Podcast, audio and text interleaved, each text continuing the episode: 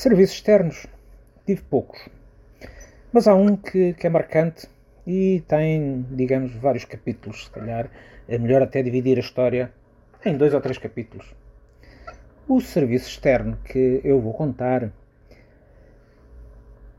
é um serviço externo que aconteceu com duas referências. Uma delas, Engenho Matias Ramos, e a outra, Costuma. Isto porquê?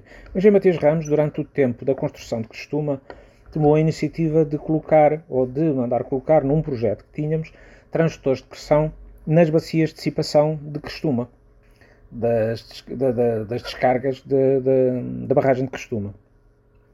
E depois quis uh, lá ir, portanto, os transdutores foram colocados, os cabos foram passados para cima, para, para um, a zona das salas de, de, de, comandos ou de cada um dos pilares, já não, já não me recordo bem uh, a situação, e os cabos chegavam lá acima em pontas e, portanto, nós teríamos que ir lá ir uma, uma altura e fomos com ele testar a ver se os transistores estavam a funcionar.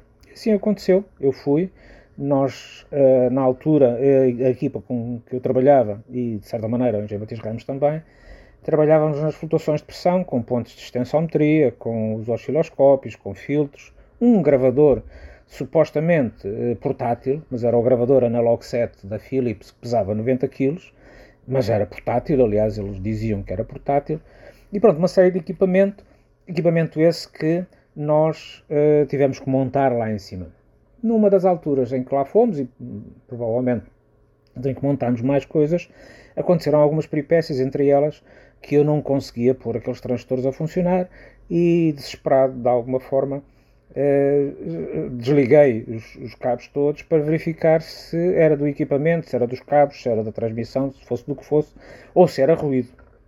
O que acontece é que, em determinada altura, tinha tudo desligado, só tinha, digamos, o osciloscópio ligado e o ruído era tanto que parecia uma flutuação de pressão de que o Jean Matias Randes exclamou está aí, é exatamente isso que eu estava à espera, é isso mesmo, é grave, grave, grave, ponha a gravar, ponha a gravar. Bom, eu, na altura, ainda vacilei, tive ali uns segundos e pensei: digo-lhe a verdade ou grave?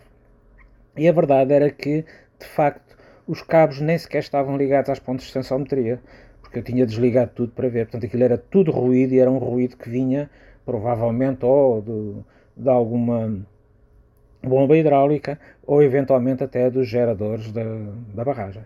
Portanto, esta é uma das histórias que depois teve algumas outras eh, com piada que se seguiram.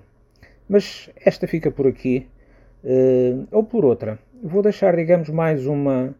Entretanto, fomos à procura de, de, de dormida e na altura tínhamos uma colega nossa, a Escarameia, acho que Manuela Escarameia, que estava também entre nós a trabalhar, e fomos à procura de um hotel que o Angel Matias Ramos tinha como referência ao pé da Câmara, do Porto e tal. E lá fui, então, com motoristas e nós, mas achámos que aquilo era muito caro Uh, o que achamos, digamos, e o que tem, digamos, aqui uma, uma particular, particularidade para a história, é que quando lá chegámos, o porteiro conhecia o, o. Matias Ramos e fez uma exclamação daquelas mesmo à porta. É, com cara! E disse tudo o que tinha a dizer. A, a, a Escarameia, Manuela Escarameia, veio de lá muito indignada a pensar que aquele senhor disse, disse uma asneira ou, ou, ou foi a outra coisa, digamos, que, que não é a asneira. E diz o motorista aqui connosco: Não, não, foi mesmo a geneira. Foi essa mesmo que ele disse. Mais uma história da hidráulica com gente dentro.